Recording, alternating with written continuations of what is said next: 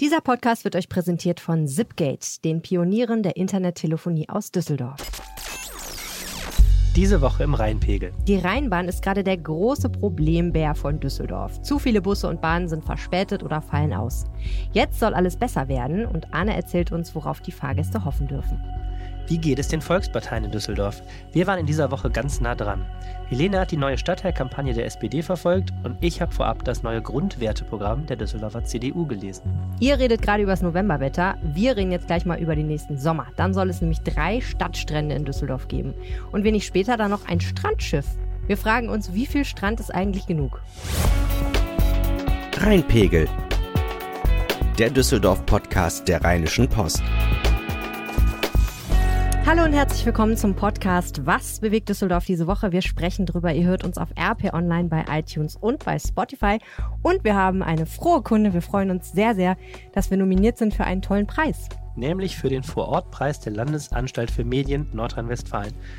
Da werden nämlich innovative Formate im Lokaljournalismus ausgezeichnet und wir sind eines von drei Formaten, das vielleicht gewinnt. Das ist toll. Ja, die Konkurrenz ist schon sehr stark. Mhm. Drei Nominierte gibt es insgesamt von in dieser Kategorie und wir sind eben einer davon und wir freuen uns aber allein schon über die Nominierung mega. Auf jeden Fall. Total schönes Kompliment. Also, das wird entschieden am 30. November. Dann können wir uns entweder der preisgekrönte Podcast oder der fast preisgekrönte Podcast nennen, wie in den USA es sehr gerne geschieht. Und äh, ja, bis dahin äh, drückt uns die Daumen, liebe Freunde. Äh, wir reden als erstes über die wunderbare Rheinbahn. Das ist ja so, irgendwann ist das Maß ja mal voll, ne? Das Fass läuft über, der letzte Tropfen ist hineingefallen und es macht Platsch und dann rollen Köpfe. Mhm. So auch geschehen bei der Rheinbahn. Nach etlichen Skandalen, Skandälchen, Problemen aller Art musste jetzt der Vorstandschef Michael Klausecker gehen. Zweieinhalb Jahre war der Chef und jetzt ist natürlich die große Frage, wenn man sozusagen den Chef entfernt, einen neuen einsetzt, löst das eigentlich auf mit Zauberhand und einem Zauberschlag äh, des Zauberstabs alle Probleme, die die Rheinbahn so hat. Und die, der Arne hat sich diese Frage mal gestellt, ne Arne? Ja, das habe ich getan. Das Tja. Stimmt. Und erstmal vielleicht müssen wir klären, warum musste Klausecker eigentlich gehen?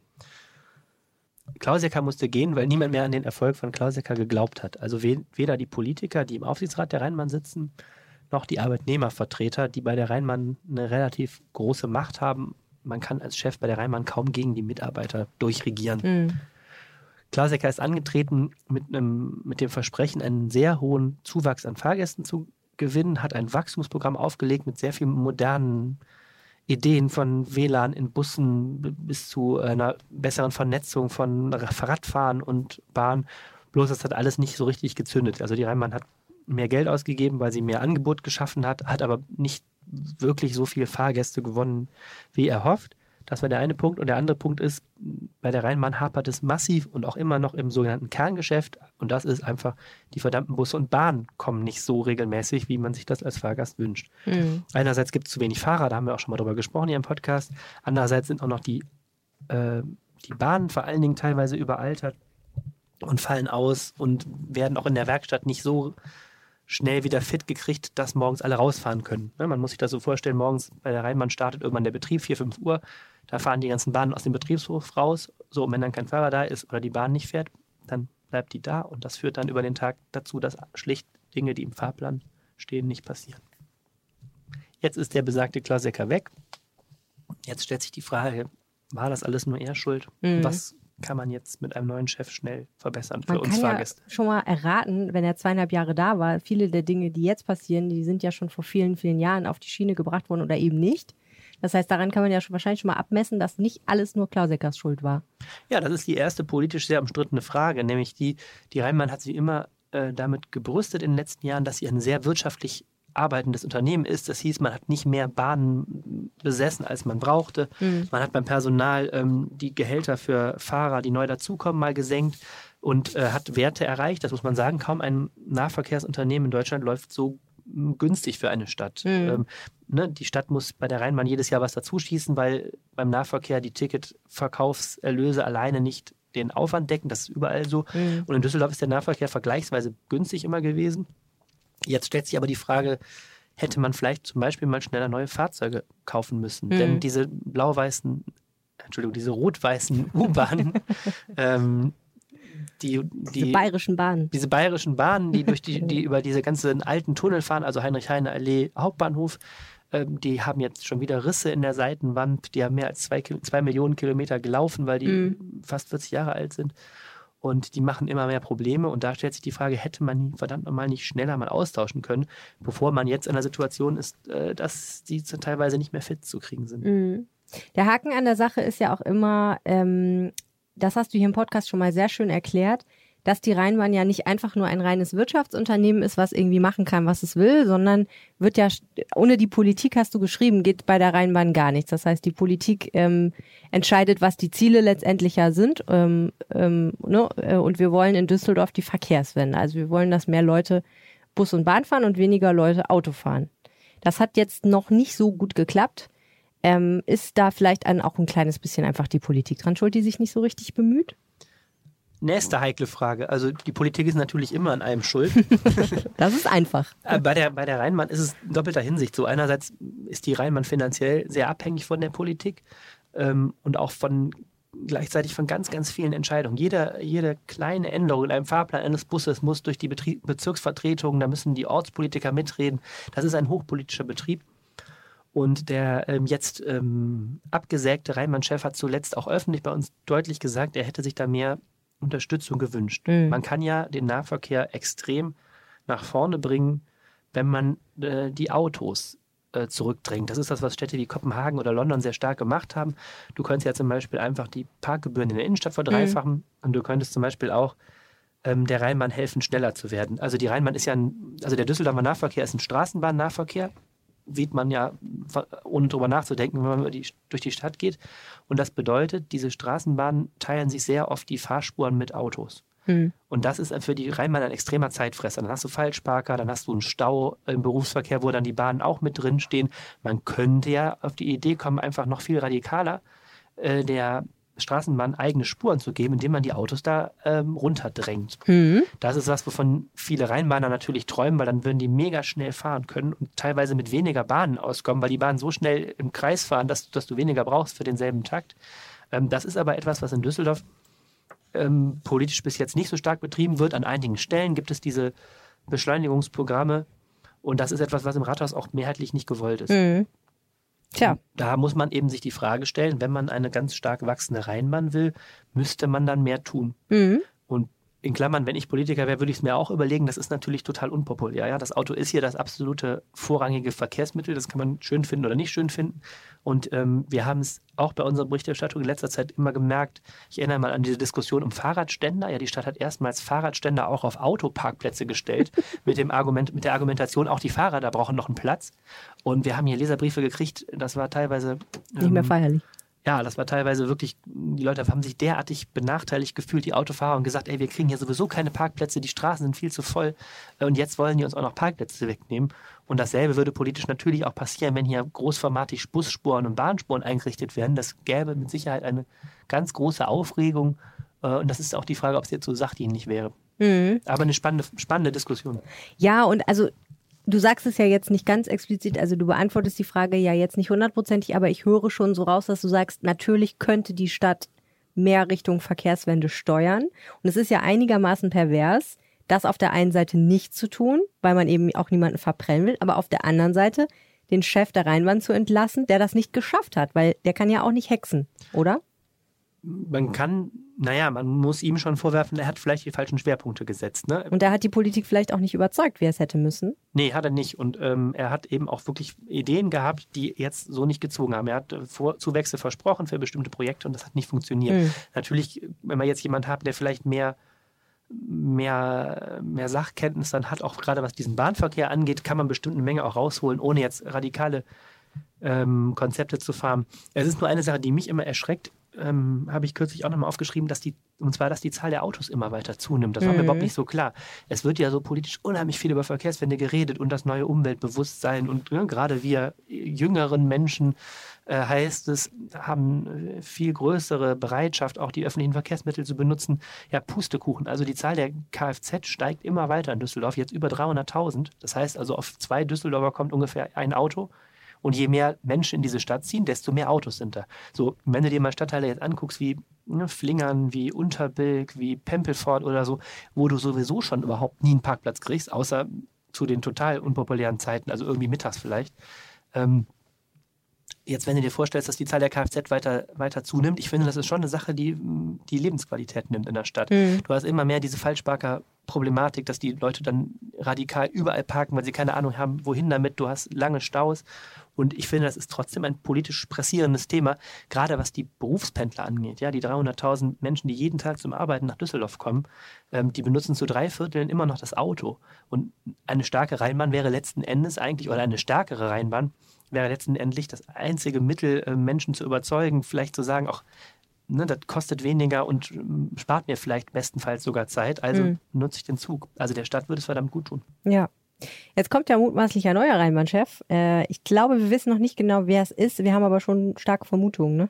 Es gibt einen Kandidaten, einen internen Kandidaten, der ähm, hoch gehandelt wird, ähm, aber es ist noch nichts entschieden. Was kann denn jetzt ein neuer Rheinbahn-Chef reißen? Was wird denn jetzt anders und besser möglicherweise? Also, oder wird es anders und besser, wenn ein neuer Chef kommt? So rumgefragt. Ja, wer weiß. Also ich Kommt drauf an, wer es ist wahrscheinlich, ne? kommt drauf an, wer es ist. ja, klar. Klar, äh, die entscheidende Frage ist, ähm, also ein neuer Chef wird auf jeden Fall ähm, wieder eine bessere Stimmung ins Unternehmen bringen. Die Rheinbahn hat gerade eine massive Krisenstimmung, einen hohen Krankenstand, großen Mhm. Frust. Äh, das geht an so einem Unternehmen auch nicht spurlos vorbei. Wenn du das Gefühl hast, vorn in der Führungsmannschaft gibt es Ärger, die Fahrgäste sind unzufrieden momentan, es läuft im Betrieb nicht. Du musst dir auch immer vorstellen, wenn so ein Busfahrer seine Runde fährt und der Bus davor ist nicht gekommen, kriegt er an jeder Station äh, die gesam- gesammelte Flut Ja. der Leute ab und so. So sowas wird hoffentlich besser, wenn der ähm, wenn der Betrieb jetzt wieder besser in Gang geht, das ist ganz klar die erste Priorität. Diese verdammten Busse und Bahnen müssen pünktlich kommen. So, und auch regelmäßig und nach Fahrplan. Damit ist schon viel gewonnen. Da bist du immer noch Ja. nicht bei irgendwie großen Ausbaumaßnahmen. Das wird sicherlich die erste große Aufgabe des neuen Chefs, erstmal dafür zu sorgen, dass dieses, man nennt das in Düsseldorf neuerdings irgendwie immer Kerngeschäft, dass dieses Kerngeschäft läuft. Und es ist wirklich, wenn ich das kurz einschieben darf, es ist relativ schlimm. Ich war in der letzten Woche ein paar Mal unterwegs zu Terminen mit der Rheinbahn, weil ich einfach auch kein Auto nehmen wollte. Und ich bin jedes Mal zu spät gekommen. Und normalerweise komme ich zu spät, weil ich selber eine Schlampe bin. Dieses Mal komme ich zu, bin ich zu spät gekommen, weil die Rheinbahn es nicht auf die Reihe gekriegt hat. Und zwar einfach mehrfach, an mehr, mehreren Tagen, mehrfach am Tag. Bahnen sind nicht gekommen, Bahnen sind zu spät gekommen. Ich habe den Anschluss verpasst. Und es war wirklich so, dass ich am Ende gedacht habe, das kannst du nicht mehr machen.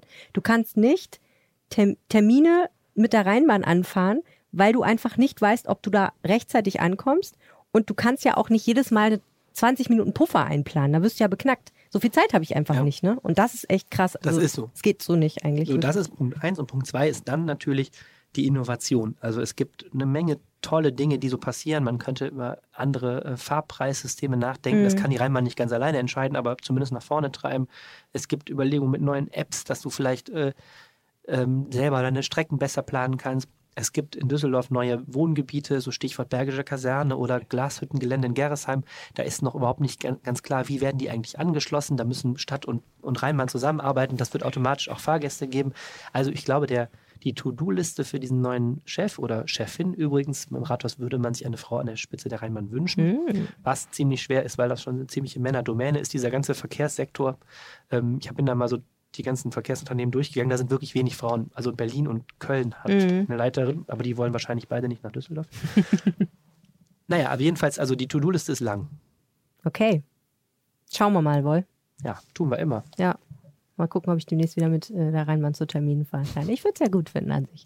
Gleich reden wir über weitere Problemfälle und zwar ähm, die großen Volksparteien, die ja auch nicht immer so ganz günstig dastehen jetzt im Moment. Aber bevor wir das tun, kommt jetzt eine Botschaft von unserem Sponsor. Diese Folge des Rheinpegels wird euch präsentiert von Zipgate, den Pionieren der Internettelefonie aus Düsseldorf. Neben innovativen Telefonieprodukten hat Zipgate eine eigene Talkreihe etabliert, die Lean Dus. Seit vier Jahren findet die Lindus einmal im Monat bei Zipgate statt. Komplett kostenlos werden euch Vorträge von Top-Speakern rund um die Themen Unternehmensorganisation, moderne Arbeitswelten und New Work, HR, UX und Design geboten. Die nächste Lindus findet am Donnerstag, dem 29. November ab 18 Uhr bei Zipgate im Düsseldorfer Medienhafen statt. Dieses Mal mit einem besonderen Gast aus Dänemark, dem Agile Coach Gitte Klietgaard. Sie hält einen Talk über das Tabu von Stress und Depressionen in der schönen neuen Arbeitswelt. Aus eigener Erfahrung weiß Gitte Klietgard, dass Stress und Depression immer noch Tabuthemen sind, obwohl in der modernen Arbeitswelt immer mehr Menschen betroffen sind. Gitte glaubt fest daran, dass wir offen über diese Tabus diskutieren müssen, um neue Lösungsansätze zu finden. Deshalb spricht sie auf der Lindus bei Zipgate darüber. und zwar auf Englisch. Zipgate hat 10 Exklusivtickets für euch Rheinpegel-Hörer reserviert. Benutzt einfach bei Eventbrite den Gutscheincode Rheinpegel und zwar kleingeschrieben. Also kommt zahlreich. Alle Infos und einen Link zu den Tickets findet ihr auf www.zipgate.de, Zipgate übrigens mit S, slash Rheinpegel. Genau, www.zipgate.de slash Rheinpegel. Bei den beiden Volksparteien CDU und SPD herrscht Aufbruchsstimmung. Das ist erstmal schön. Und das merkt man nicht nur im Bund, sondern auch hier in der Stadt. Die SPD macht gerade eine Imagekampagne, die CDU macht ihren Kreisparteitag und hat vorher mal eben ein neues Grundsatzpapier geschrieben. Du warst bei der SPD und ich habe mich gewundert, warum die SPD sowas macht. Das klang so nach Wahlkampf. Das ist kein Wahlkampf, wurde mehrfach betont. Also mehrfach. Ist ja auch keine Wahl. Kommunalwahl Also- ist ja erst 2020. Genau, aber es, du hast vollkommen recht, es klingt mega nach, zumindest nach Vorbereitung für den Wahlkampf. Und auch wenn mehrfach betont wurde, dass das keinesfalls Vorbereitung oder der Wahlkampf selbst ist, ist es halt aber doch. Weil, also erstmal ist es eine Image-Kampagne, wie ich gesagt habe, es geht halt darum, ähm, wie der SPD-Vorsitzende, der Düsseldorfer äh, SPD-Vorsitzende Andreas Rimkus gesagt hat, äh, die Sozialdemokraten reden normalerweise nicht genug darüber, sagt er, was sie alles Tolles, Gutes tun. Jetzt ist ja brauchst gar nicht so skeptisch zu gucken. Jetzt ist ja in Düsseldorf ähm, die SPD äh, an der Regierung, stellt den Oberbürgermeister Thomas Geisel. Insofern, äh, zumindest tut sie Dinge. Ob die jetzt gut sind oder schlecht, das liegt dann im äh, Auge des Betrachters. Aber jedenfalls sagt eben Andres Rimkus, wir reden da nicht genug drüber und das machen wir jetzt mal. Wir reden jetzt eine Woche lang ganz, ganz viel darüber, wie toll wir sind. Die haben einen ganzen Haufen Flyer gedruckt, wo sie für jeden Stadtteil einzeln sozusagen die ganzen Ortsvereine ähm, hingehen und sagen, äh, was haben wir Tolles in Ella gemacht, was haben wir Tolles im Gerresheim gemacht. Und ähm, da sieht man dann immer die Gesichter von den Leuten, die das gemacht haben, die Menschen, die da eben in der Politik vor Ort aktiv sind. Und diese Flyer werden da eben verteilt und dann gibt es ganz viele Infostände. Ja, und das ist so klassische SPD-Arbeit, ne? Flyer verteilen. So klassisch Infostände mit Infostände. rotem Sonnenschirm und dann Stelle ich mir so vor, ja. Also das war jetzt die Pressekonferenz, bei der ich war. Ich habe jetzt noch keinen Infostand selber gesehen, aber prinzipiell gehe ich mal davon aus, dass das genau so aussieht. Ja. Hast, du, hast du verstanden, warum die das jetzt machen? Also ich kann nur mutmaßen, dass es etwas damit zu tun hat, dass es der SPD nicht so gut geht im Moment in, all, allgemein. Also ich meine, das wissen ja wahrscheinlich ungefähr alle, die zuhören, dass die letzten Landtagswahlen für die SPD alle ziemlich katastrophal ausgegangen sind.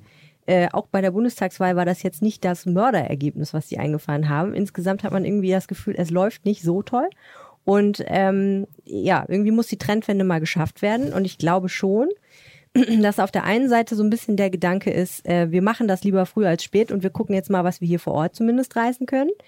Ähm, ich glaube auch, dass das, das kaufe ich den, das kaufe ich denen auch durchaus ab. Ähm, der Gedanke ist, wir, wir machen jetzt mal eine Bestandsaufnahme, so erzählen die das eben auch und gucken mal, was alles da ist, was haben wir eigentlich alles geschafft. Die haben auch selber gesagt, okay, so, es gibt so Themen, da wollen wir auch noch mehr schaffen. Da, da haben wir leider nicht das alles durchsetzen können. Die sind ja in einer Ampelkooperation mit den Grünen und der FDP. Ähm, ne, da können sie natürlich nicht alles durchsetzen, was sie gerne hätten, die Sozialdemokraten. Und ähm, also eine Bestandsaufnahme, ähm, was haben wir eigentlich alles geschafft, um dann eben zu gucken, was wollen wir jetzt eigentlich im Kom Kommunalwahlkampf schaffen.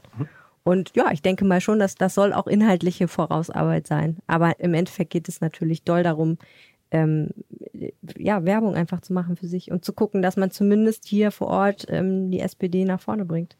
Dann müssten wir jetzt mal die Augen aufspannen. Ich habe noch überhaupt keine SPD gesehen. Also ich bin jetzt durch die Stadt ein paar Mal, also jeden Tag auch gefahren. Ich habe noch keinen SPD-Stand gesehen. Wahrscheinlich am Wochenende am meisten. Genau, also es waren im Prinzip zwei Samstage, wo sie jeweils zehn Stände gemacht haben an unterschiedlichen Orten. Es ist auch insofern ein bisschen absurd, ähm, dass sie jetzt so eine Aktionswoche machen und eben diese Flyer präsentieren und so weiter. Dann haben sie gesagt, jetzt müssen wir erstmal ein bisschen Pause machen, weil jetzt ist ja erstmal Winter, es ist ja kalt und nass, da will man sich ja auch nicht auf einen Infostand, mit dem Infostand auf den Marktplatz stellen. Außerdem ist Karneval und Weihnachten. Aber wenn das alles vorbei ist, im nächsten Frühjahr geht's dann weiter mit einer weiteren Aktionswoche und weiteren Aktionen. Also da kommt dann jetzt erstmal eine lange, lange Pause und gar nichts, was in mir ein bisschen die Frage aufgeworfen hat, warum machen die eigentlich diese Pressekonferenz, die sie übrigens auch nicht vor dem Beginn dieser Aktionswoche gemacht haben, sondern während die schon lief. Also es machte auf mich unter uns, ehrlich gesagt, so ein bisschen den Eindruck, als habe man da irgendwie mit dieser Aktionswoche angefangen und dann gedacht, hm, eigentlich könnten wir das auch mal den Leuten erzählen, dass es die gibt. Und dann am Dienstag so eine Pressekonferenz gemacht. Muss jetzt auch noch was zu erzählen. Ich war ja früher auch beim Info Infostand der SPD Mhm. Oh ja. und zwar als es ähm, gerade um diese Entscheidung ging, GroKo oder No GroKo, Mhm. wo ja die Düsseldorfer SPD ganz klar von dem Flügel No GroKo war. Und ähm, das war in, an der Wetterstraße in Flingern, an der Querstraße von der Birkenstraße. Da stand dieser Stand und ich war überrascht, wie massiv negativ die Reaktionen zum Teil waren. Ja, die, da waren so wirklich nette Menschen von der SPD, die sehr nett die Leute ansprachen, sagen, sagten, na, hallo, wir sind von der SPD, wir würden gerne mal ihre Meinung zur GroKo wissen und mhm. so. Und was du da angepöbelt wirst, also ah, SPD, will nichts mehr mit zu tun haben und so weiter. Ich bin eine AfD, sagt einer und so. Also ich finde dann immer Hut ab, wenn man sich mit so Infostand dahinstellt und eine das denke ich immer jetzt unabhängig ja. davon, ob ich da jetzt eintreten würde oder nicht. Ähm, man muss doch auch gerade als SPD gerade einiges aushalten. Da war ja. ich total überrascht. Ich dachte auch gerade, Flingern ist ja jetzt so ein SPD-naher Stadtteil. Da dachte ich irgendwie, Leute ähm, sind aufgeschlossen. Da gab natürlich auch, auch positives Feedback, gab so beides, aber ich, puh, also überhaupt ähm, fand ich interessant, mal auf der Straße zu spüren, das, was man immer so abstrakt liest, Politikverdrossenheit und so. Mhm. Also viele Leute kriegen schon bei SPD richtig Schaum vom Mund. Ja, ich habe auch den Eindruck, dass die SPD viele Leute sehr enttäuscht hat und sehr viele Leute dann eben, wie du es beschreibst, sehr wütend sind. Ob das jetzt alles AfD-Wähler sind, im Endeffekt ist natürlich die Frage, aber ich muss auch sagen, erstmal unabhängig von der Frage, was ich selber wähle, finde ich es erstmal wichtig, dass es die SPD gibt, muss ich sagen. Also ich finde, die hat ihren Platz im sozusagen Konzert der Parteien. Und mir machte das deswegen immer jetzt schon in den vergangenen Jahren so ein bisschen Sorge, dass die irgendwie nicht so richtig zu Potte kommt. Das ist ein bisschen bedauerlich irgendwie. Und ähm, wenn ich jetzt aber diese Pressekonferenz sehe, wo die also ein, ein der, der Chef der, der, der, der Partei, die in Düsseldorf die Stadtregierung stellt, ruft, kommt doch mal alle her, liebe Medienleute, ich will euch was Tolles erzählen. Und dann waren wir, glaube ich, zu viert. Vier Medienvertreter. Vier Medienvertreter. Ich meine, klar, es gibt jetzt auch nicht so, so, so viel mehr, aber insgesamt fand ich das relativ wenig. Das war ein bisschen dünnes Echo. Und dann habe ich irgendwie gefragt, so, okay, also ihr sagt ja, ihr habt jetzt viel geschafft. Was ist denn jetzt sozusagen das, der Markenkern, den ihr jetzt verkaufen wollt? Was ist das Profil, was ihr den Leuten zeigen wollt? Was ist die, das Image, was da, und ich hatte erwartet, dass da sofort ein Satz kommt, den man sich auch merken kann. Und das hat einfach sehr lange gedauert. Die haben dann sehr viel über so Projekte geredet und konkrete Sachen und die drei Themen, Wohnen, Mobilität und Schulen, die ihnen sehr wichtig sind und wo sie super viel geleistet haben wollen und so weiter und so fort. Ähm, und bis dann mal das Stichwort soziale Gerechtigkeit kommt, ne? Also ich muss ja einfach sagen, wenn ich an die Grünen denke, denke ich Nachhaltigkeit. Wenn ich an die FDP denke, denke ich Wirtschaftsliberalität. Wenn ich an die CDU denke, denke ich Konservatismus. Das sind ja so meine Schlagworte, die mir so einfallen. Bei der SPD würde mir jetzt persönlich soziale Gerechtigkeit einfallen. Das wäre, wenn ich jetzt der PR-Berater der SPD wäre, der Markenkern, den ich da verkaufen würde. Das hat irgendwie echt lange gedauert, bis das da kam. Und ne, also ich sag mal so, ich finde das voll okay zu sagen in den Stadtteilen, wir werben jetzt damit, dass der Aqua zu saniert wurde. Tolle Sache. So, aber ich glaube halt nicht, also ich glaube, man muss noch viel mehr dafür tun, dass die Leute bei der SPD erstmal so ein Schlagwort im Kopf haben. Weil am Ende des Tages, glaube ich, selbst kommunal wählen die Leute nicht Projekte, die schon vorbei sind oder Projekte, die irgendwie versprochen werden, mhm. notgedrungen nur, sage ich mal. Die wählen auch immer noch ein Image und große ein Schlagwort, was man denkt, so dafür steht das. Na, ich, ich fand das, nicht? ich habe am ersten Blick, als ich das jetzt hörte, gedacht, naja, damit hat die SPD schon mal ganz gute Erfolge erzielt. Jetzt vor der letzten Kommunalwahl 2014 das sagen die auch. Hat, die, hat die SPD sehr stark so den Kümmerer mhm. gegeben, so unter dem Motto, ah ja, hier, wir kommen auch zu euch raus nach Garat, nach Ella, nach Lianfeld oder genau so. Genau darauf wollen die aufbauen, genau, sagen und, die auch ne, Wenn ihr hier Bahnlärm habt, dann sprechen wir das an und so, also so die richtig der Kümmerer vor Ort. Ich glaube, das ist schon was kann ich mir vorstellen, was ankommt, wenn man es dann wieder glaubt und wenn die Gesamtgemengelage, worauf du anspielst mit Glaubwürdigkeit, ne, auch soziale Gerechtigkeit als, als Kernthema, wenn das stimmt. Ohne geht's nicht, aber das klang mir doch jetzt verdächtig so, als sei das dann doch wieder Frühwahlkampf, jetzt schon das Gefühl zu vermitteln, äh, wir sind diejenigen, die hier zu Fuß zu euch rauskommen, auch in die mhm. Randbezirke und uns anhören, was ihr zu sagen habt. Ne? Ja, na, müssen wir schauen, wie es ausgeht. Du warst ja bei den Konservativen und hast dich mit drei spannenden Männern zusammengesetzt, mit Laura Ime zusammen, unserer Kollegin, und die interviewt. Äh, gibt es denn was Neues bei, es ist immer lustig, wenn man bei den Konservativen fragt, gibt es was Neues bei der CDU, aber gibt es denn was Neues in diesem tollen neuen Grundsatzpapier, was so die Werte der CDU nochmal für Düsseldorf festschreibt? Neu ist erstmal, dass es überhaupt ein Grundwertepapier gibt. Ah. Ähm, Laura, Ime und ich waren genau, wir waren physisch bei der CDU, nämlich in der CDU-Zentrale an der Wasserstraße hinten am Stendhaus. Und ähm, erstmals hat die Düsseldorfer CDU ein solches Grundwertepapier äh, erarbeitet. Und einer der Menschen, mit dem wir gesprochen haben, ist Heinz Hart, langjähriger Landtagsabgeordneter der CDU. Der ist immerhin 82 Jahre alt und ist seit 1961 in der CDU, hat gesagt, so ein Prozess hat er noch nicht gesehen. Das alleine ist schon neu gewesen, fand ich. Mhm. Und es war ein sehr, sehr interessantes Gespräch. Ähm, du sprachst gerade von Konservatismus. Ähm, dieses Grundwertepapier besagt eben, ja, auch die CDU ist eine, Ström eine Partei mit verschiedenen Strömungen als Volkspartei. Dazu gehört der Kon Konservatismus, aber auch ein sozialer Flügel und äh, ein liberaler Flügel. Und dieses Grundwertepapier sagt jetzt ganz kurz zusammengefasst, all diese Flügel entstehen alle aus dem christlichen Menschenbild und das ist auch für die Düsseldorfer CDU ähm, die Basis, auf der man alles, aus der man alles weitere denken kann. Ne? Auch die soziale Marktwirtschaft so als Gesellschaftsbild der CDU kommt aus dem christlichen Menschenbild. Mhm. Passt, Das- das, passt das zu Düsseldorf? Habe ich auch zurückgefragt, natürlich sofort, ähm, weil man auch bedenken muss, die Zahl der Menschen, die in Kirchen sind in Düsseldorf, geht rapide nach unten. Ich habe auch gedacht, naja, wenn man jetzt politischen Erfolg haben will, ich weiß gar nicht, ob man so sehr das Christliche betonen muss. Ähm, die Antwort darauf war, man muss nicht christlich sein, um an, ähm, um an ein christliches Menschenbild zu glauben, sondern das christliche Menschenbild eben ist auch das, wo sich viel- viele Vorstellungen von Menschenrechten und einem ähm, menschlichen Zusammenleben en, ähm, heraus entwickeln, an die man auch als Agnostiker oder Atheist glauben kann. Viel interessanter übrigens an diesem Grundwertepapier, also den Teil fand ich relativ erwartbar. Ne? Das hätte jetzt Durchaus. Wenn die CDU gesagt hätte, für uns ist der Sozialismus die, die Grundlage, hätte mich das jetzt mehr, mehr überrascht als das christliche Menschenbild. Interessant ist, dass es eben ein äh, lokales Grundwertepapier ist. Also, dass es die Düsseldorfer CDU sich ein anderes Papier tendenziell geben würde als die aus Wuppertal. Mhm. Inwiefern? Ähm, erstmal, weil auch die Heimatliebe als, das fand ich ganz lustig, auch als emotionaler Faktor drin ist. Also es gibt eine Passage, da muss ich kurz vorlesen, da steht drin, ähm, manche verlieren ihr Herz an Düsseldorf, weil sie an schönen Abenden die Lichter der Stadt im Rheinwasser funkeln sehen. Oi, oi, oi. Ja, habe ich auch gesagt. Und natürlich sagte diese, diese drei Leiter der Programmkommission, sagten, naja, zugegebenermaßen ist es jetzt kein hartes politisches, äh, ähm, äh, harte poli- politische Passage, aber man tritt auch in Parteien ein, weil man eben eine emotionale Bindung hat. Ja, diese berühmte Sachpolitik ist das eine, das andere ist aber, man, es gehört zu einem äh, zu der CDU als Partei gehört eben auch die Heimat als Begriff und auch die Heimatliebe als Herzensangelegenheit. Auch das ist Teil einer, eines Grundwertes, die eine Partei hat. Mhm. So, und das andere eben, was man sagen muss, ähm, es ist auch wirklich eine, eine Selbstdarstellung der Düsseldorfer CDU. Man muss eben sehen, die Düsseldorfer CDU ist schon eine Partei, ähm, die für sich in Anspruch nimmt, ähm, Düsseldorf als Stadt der Großprojekte auch geprägt zu haben. Also Mhm. sowas wie Rhein-Ufer-Tunnel, Bau der Arena, die Köbogen-Projekte, das sind alles Sachen, die die Düsseldorfer CDU für sich beansprucht und sagt, wir sind ein Garant dafür, dass Düsseldorf eine selbstbewusste, sich selbst gestaltende, wirtschaftsstarke Stadt ist.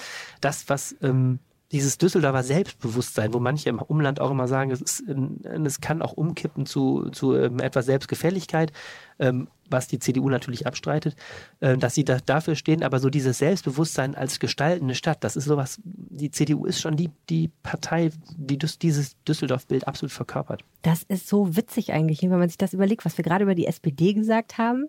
Die Kümmerer, die in die Stadtteile gehen und mit den einzelnen kleinen, hier haben wir ein Haus gebaut, da ist ein bisschen günstigeres Wohnen, hier ist der Gullideckel jetzt endlich festgeschweißt, werben. Und die, die, ähm, die, die CDU, die den schönen Satz im Interview gesagt haben, äh, Düsseldorf braucht mehr als Klein-Klein. Ja, und trotzdem muss man sagen, die CDU ist auch noch immer mehr als das. Die CDU hat ja auch einen kleinen bürgerlichen Flügel und einen sehr konservativen Flügel und ist auch, auch eine Partei, die auch von äh, Menschen äh, natürlich gewählt wird, die eher so aus dem kleinbürgerlichen Brauchtums ähm, Milieu kommen. Ich meine das überhaupt nicht wertend, aber es ist nicht nur eine Partei der Wirtschaftschefs natürlich Mhm. in Düsseldorf. Äh, und das ist die Kunst, die der CDU momentan, meine ich, besser gelingt als der SPD, diese verschiedenen Flügel irgendwie wieder zusammenzuführen und zusammen. Wobei, man denke an unser Lieblingsprojekt, äh, Ed Sheeran und die Open-Air-Fläche an der Messe, wo man ja sehr schön gesehen hat. Auf der einen Seite hatte die, hätte die CDU eigentlich schon ein bisschen Bock gehabt, so, auf so ein großes Projekt und so eine geile neue Fläche und dann vielen schönen Touristen und so. Aber trotzdem hatte die eben auch im Norden eine Klientel, die nicht so scharf drauf war, dass da ständig irgendwie fette, laute Konzerte stattfinden. Ja, schönes Beispiel, total. Hat es in der Fraktion auch richtig gerumst, weil Genau. genau. das ist genau dieser Widerspruch. Auch die CDU ist eben auch eine Kümmererpartei. Die hat natürlich andere, ähm, andere äh, Hochburgen, insbesondere im Norden der Stadt, wo die SPD ja wirklich unterirdisch dasteht äh, von, den, von den Wahlergebnissen. Und da ist die CDU natürlich auch die, die Partei, die da hingeht und sagt, wir, wir bringen eure Interessen in den Stadtrat und verteidigen eure Interessen als Anwohner gegenüber der Stadt. Und umgekehrt, klar, ist die CDU die Partei, die sagt, also wenn hier die Arena voll ist, liegt das daran, dass wir diese Arena, diese tolle Arena ermöglicht haben. Mhm. Wir sind die Stadt, die für internationales Messen Wirtschaft steht und so. Das ist äh, sicherlich ein Spannungsfeld. Ein schönes anderes Spannungsfeld in der Beziehung ähm, ist, dass in diesem Grundwerteprogramm steht, wir sind gegen ein unkontrolliertes Wachstum von Düsseldorf. Danach wollte ich dich auch fragen, das habe ich gelesen. Wir wollen das, eventuell müssen wir mal drüber nachdenken, das Bevölkerungswachstum zu kappen. Wie geht das denn bitte? Wir sind doch nicht in China. Das ist echt eine hoch, hoch, hoch ähm, politische, spannende Frage. Naja, das geht so. Ähm, die SPD, die ja momentan hier die Mehrheitsführer im Stadtrat ist, hat momentan die Politik zu sagen, ähm, das Angebot an Wohnungen liegt erheblich unter der Nachfrage. Dadurch steigen die Preise und es gibt nur eine Möglichkeit, das zu ändern. Wir müssen bauen, bauen, bauen. Mhm. So, das spürst du in der Stadt, dass verdammt viel gebaut wird. Mhm. Das bedeutet nämlich vor allen Dingen, dass in den Stadtteilen, wo eh schon viele Menschen wohnen, ich, ne, ich kann jetzt wieder mit Flingern, Derndorf, äh, Pempelfort äh, anfangen, wird Unterberg. Mhm. Unterbild werden die Innenhöfe verdichtet, wird in die Höhe gebaut, ähm, werden alte Industrie- und Gewerbeflächen in Wohnen umgebaut. Autobäckergelände in Bilk ist ein schönes Beispiel. So, dadurch wird die Stadt immer voller. Und die zweite Möglichkeit ist, du kannst vor allem im Norden die Grünflächen nehmen, die theoretisch äh, Wohnungsbau ermöglichen würden und einfach da Wohnungen draufsetzen und möglichst natürlich schön viele.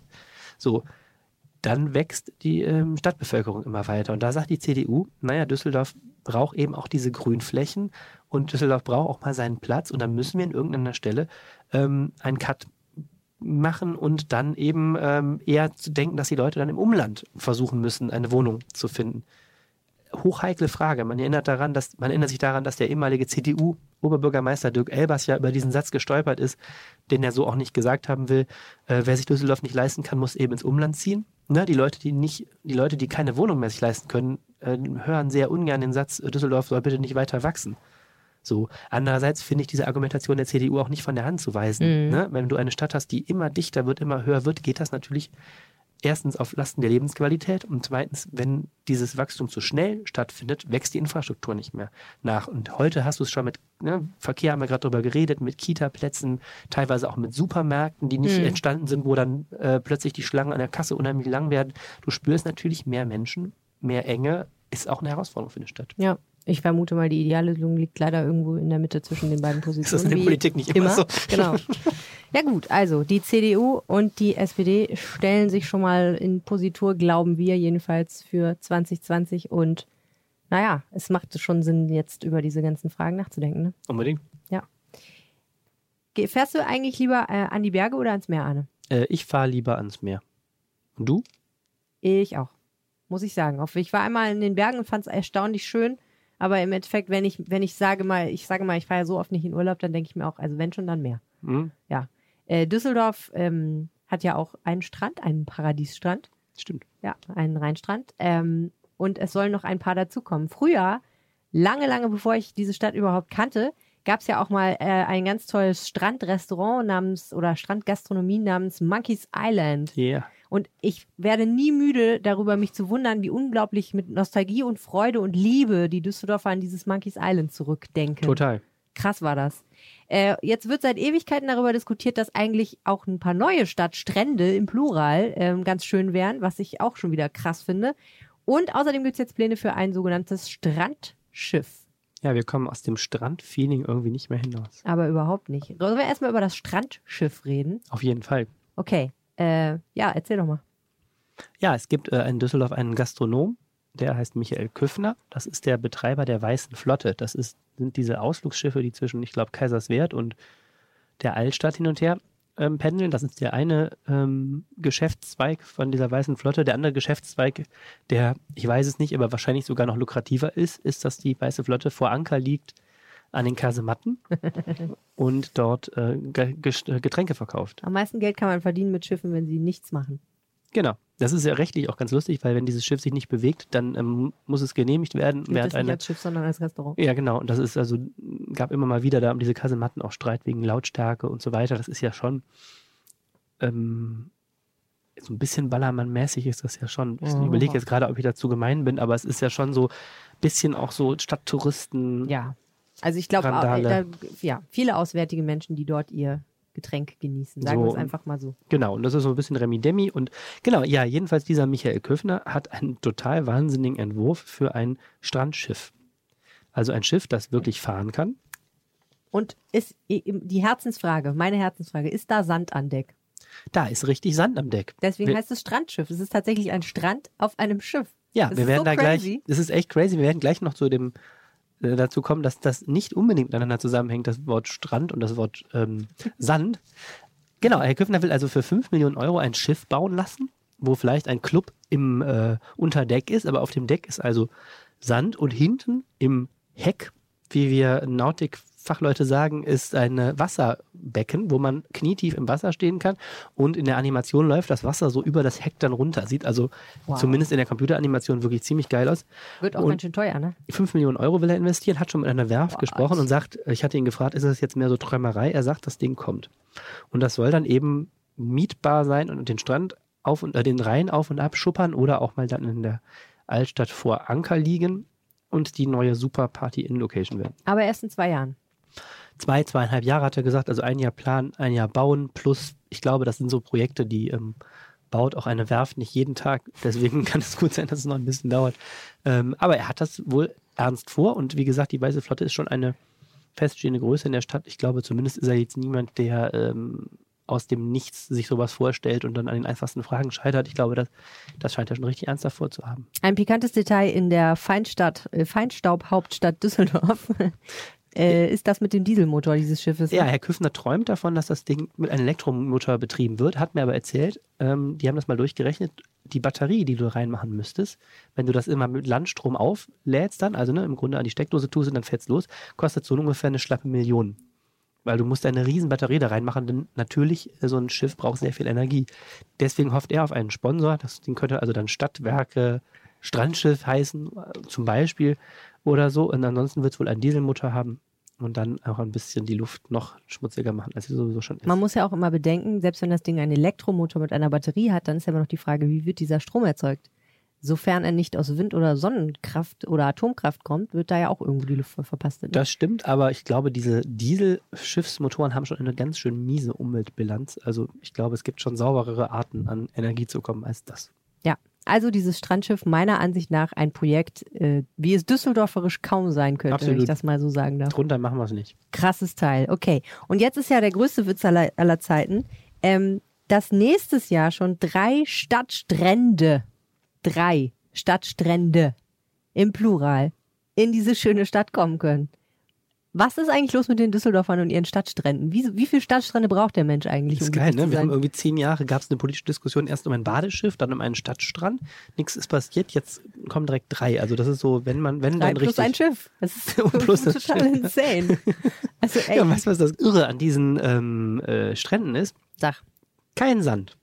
Ja, das ist, das ehrlich gesagt, muss ich sagen, dann verdient es auch eigentlich nicht so richtig den Namen Also da, ich habe da in der Vorlage das auch erst beim zweiten Lesen bemerkt, dann haben wir es auch mal berichtet, nämlich äh, da steht, weil das alles so öffentliche Orte sind, wo diese Strände auch für Großveranstaltungen wieder verschwinden sollen, ka- darf, dürfen die keinen Strand, äh, keinen Sand auslegen. Irre, oder? Ja, das ist irre. Erzähl mal, wo sollen die denn überhaupt entstehen? Äh, eines, äh, einer kommt ans Robert-Lehr-Ufer und am Tonhallenufer gibt's einen. Und äh, auf der Wiese vor dem KIT, also dem Kunst im Tunnel neben dem Apollo-Varieté. Und äh, die sollen halt dezidiert nicht so sein wie die Ga- Massengastronomie in den Kasematten. Also die sollen sich davon so ein bisschen abheben. Und es geht am 1. März los. Also dann, wenn hoffentlich die Märzsonne uns das erste Mal ihre warmen Strahlen aufs Haupt schickt, können Ja. wir uns ohne Sand am Strand vergnügen. Und wie sollen die sich von den Kasematten abheben? Ähm, ich glaube, dass das vor allen Dingen über den Preis passiert. Ähm, ohne jetzt zu gemein sein zu wollen, hofft man natürlich auch ein bisschen vielleicht äh, auf ein weniger mainstreamiges Gastronomiekonzept. Das wäre ja auch mal eine Überlegung wert, ne? Dass es da nicht äh, immer dieselbe Sorte alt gibt, sondern vielleicht doch mal unterschiedliche Sorten. Zum Beispiel, Mhm. um jetzt mal nicht zu die Düsseldorfer Vielfalt Projekt. nicht zu viel zu strapazieren. Ähm, die sollen auch irgendwie nachhaltig sein, wobei das natürlich immer so ein bisschen nachhaltig ist ja ein Wort, das kann, es hat, glaube ich, ungefähr 28 verschiedene Bedeutungen. Das heißt, das kann, kann sehr viele Dinge beinhalten. Aber ja, im, im Endeffekt, ähm, was ich halt wirklich immer noch frappierend finde, so, hier, es heißt hier, ähm, die Bewerber so wollen den Strandgedanken neu interpretieren. Mhm. Da bin ich misstrauisch geworden, weil ich gedacht habe, Sonne, Sand, Wasser, ein Also, kühler Drink in der Hand, was willst du neu interpretieren? klingt Das, so ist doch eigentlich so schon ein gutes Konzept. Das ist so wie Currywurst neu erfinden. Das klingt aber auch so wie diese typische Pressemitteilung von Restaurants, ne? Den Strandgedanken neu interpretieren. Da denkst du so, wow. Ja. Aber was heißt das? Ja, der Gedanke ist äh, zum Beispiel, es gibt Sitzmöbel und diese Sitzmöbel, Achtung, Achtung, kann man verschieben, sodass du sozusagen, dass dieser Strand der ohne Sand auskommt, äh, immer wieder sein Gesicht verändert. So wie diese Enzis ne, auf dem Stadoplatz, diese grünen Sitzmöbel, die im Sommer da immer stehen, die kannst du auch durch die Gegend ziehen. Macht das jemand? Weiß ich nicht, kann man, habe ich, also habe ich gelesen, ehrlich gesagt. Äh, habe ich nicht drauf geachtet, also die stehen da nicht jedenfalls. Naja, auf jeden Fall, äh, es gibt auch Events, soll es da geben, Straßentheater, Tanzabende, Modeschauen, Skater-Events. Ähm, ja, also insgesamt, es hört sich nicht schlecht an. Qualität zum fairen Preis wird versprochen, saisonale und lokale Produkte, das ist alles was, da würde ich sagen, da schlägt das, das Herz des Düsseldorfer Hipsters auch einfach höher, weil, ne, für sich vergnügen und dabei Gutes tun, äh, was könnte es Schöneres geben? Insofern ähm, muss man mal gucken. Ähm, ist halt so ein bisschen immer die Frage, ja, ne, also ist es geplant, Ökotoiletten zu errichten zum Beispiel? Ökotoiletten. Ja, Was ist das? das sind halt, also du könntest jetzt, also du musst, wenn du eine Gastronomie hast, musst du ja Klos anbieten. Ja, klar. Jetzt ist dann die Frage natürlich bei so einem Strand, wo bietest du da Toiletten an? Und du könntest jetzt natürlich Toilettenhäuschen, Chemietoiletten gewissermaßen errichten. Du könntest auch Toiletten errichten, die irgendwie äh, ja, mit der Kanalisation in irgendeiner Form verbunden sind. Wobei ich dann glaube, dass es möglicherweise Schwierigkeiten gibt mit diesem sehr mobilen Konzept, dieses fließende Fluxuskonzept. Mhm. ja, ja. Ähm, und äh, ja, deswegen soll es dann äh, äh, Kompost- oder Ökotoiletten geben. Und ja, ja, ich meine, muss ich dir beschreiben, wie das, äh, wo es hört sich, ist, Die ist Ökotoiletten habe ich noch nie gehört. So, so halt Bio-Siegel auf der Tür oder genau, so. ne? ja. weniger, weniger blaue, blaue Soße, nehme ich an. Ich weiß es nicht ganz genau offen gestanden, aber ja, also Okay. ich, ich bin auf jeden Fall gespannt. Ähm, und äh, was ich, mein Lieblingsfakt des Pod Podcasts ist, äh, der Name der Gesellschaft, der GmbH, die dieses geile Konzept umsetzen wird. Nämlich? Sie heißt Küss den Frosch GmbH. Oh, das ist schön. Das ist schön. Ich frage mich sehr, wer sich diesen irren Namen ausgedacht hat, aber er ist mir irgendwie sympathisch. Crazy. Ja, crazy. Ja, und das Verrückte ist, nicht, dass das genug wäre, der eigentliche Superstadtstrand soll ja noch kommen. Das ist ja nicht, also, ne? Das denkst du dir jetzt aber auch. Nein, nein, nein, das habe ich ja wirklich also auch schon gehört, weil das Traumgelände für den Stadtstrand wäre ja gar nicht da, sondern der Medienhafen. Dort, wo ja dieses berühmte Mhm. Monkeys Island auch gewesen ist. Und da ist jetzt noch kein Stadtstrand möglich, weil er ja gerade gebaut wird, sieht man gerade, wenn man durchfährt, alles voll mit Baggern und äh, Mhm. Kränen, Kränen. Und äh, eines schönen Tages soll da am Rhein auch wieder ein großer Stadtstrand entstehen, falls nicht die Düsseldorfer irgendwann auch sagen, ich möchte auch einfach mal irgendwo wieder normales Bier trinken, ohne einen Stadtstrand-Charakter, ohne dass das Konzept Stadtstrand neu interpretiert wird. Kann schon sein, dass ich keinen Sand im Schuh habe, aber mir gefällt das trotzdem nicht. Äh, ich habe noch eine Frage in diesem Zusammenhang an den Kommunalpolitik-Experten Anne Lieb. Ich habe gelesen in einem deiner Texte, dass ähm, bei den Debatten um diese Stadtstrand, äh, ich sage mal Problematik, die FDP auf der Seite der Stadtstrand-Ablehner steht. Stadtstrand-Skeptiker zumindest. Skeptiker. Jetzt ist natürlich die Frage, was ist, was kann man nicht lieben an dem äh, Gedanken eines Stadtstrandes? Na, die FDP hat eine, ähm, äh, eine skeptische Rolle, was die immer weitere Eventisierung Düsseldorfs angeht. Äh, auch mit Blick, wir hatten eben bei den Volksparteien drüber geredet, die FDP ist natürlich auch eine Partei, die ähm, für sich in Anspruch nimmt, auch mal die ähm, Bedürfnisse und Wünsche der Anwohner zu betrachten. Und die FDP ist sehr kritisch, was diese Dauerpartisierung der, vor allem der Altstadt und der Karlstadt angeht, äh, von Tuner-Szene über jung, junge singende Menschen, die dann irgendwie betrunken in die äh, Teiche springen, über dieses ähm, Kasematten-Publikum, wo man sagt, die Leute kommen aus ganz, ganzen Niederrhein hier runter, um sich mal richtig äh, einen einzuschenken und die sagen, letztlich sagt die FDP, hat alles seine Berechtigung, ist alles gut, aber man muss sich überlegen, ob man jetzt das ganze Rheinufer weiter ausdehnt zu immer mehr Party-Hotspots. So, da finde ich auch eine Haltung, über die man reden muss, hängt ja sehr stark Ich wundere mich nur, dass sie von der FDP kommt. Ehrlich gesagt, weil ich dachte immer so Wirtschaftsliberalismus und so, da vielleicht bin ich ja spießig und, und reduziere die zu sehr auf so ein Thema, aber grundsätzlich hätte ich ja gedacht, das geht ja um Geschäfte und die finden die ja erstmal gut und warum soll man den Leuten da irgendwelche, also wenn der Markt das hergibt, also ich hätte, verstehst du, was ich Na, meine? ja, die FDP ist jetzt aber auch keine radikale Marktpartei im Sinne von jeder soll, womit er Geld verdient, jetzt auch machen.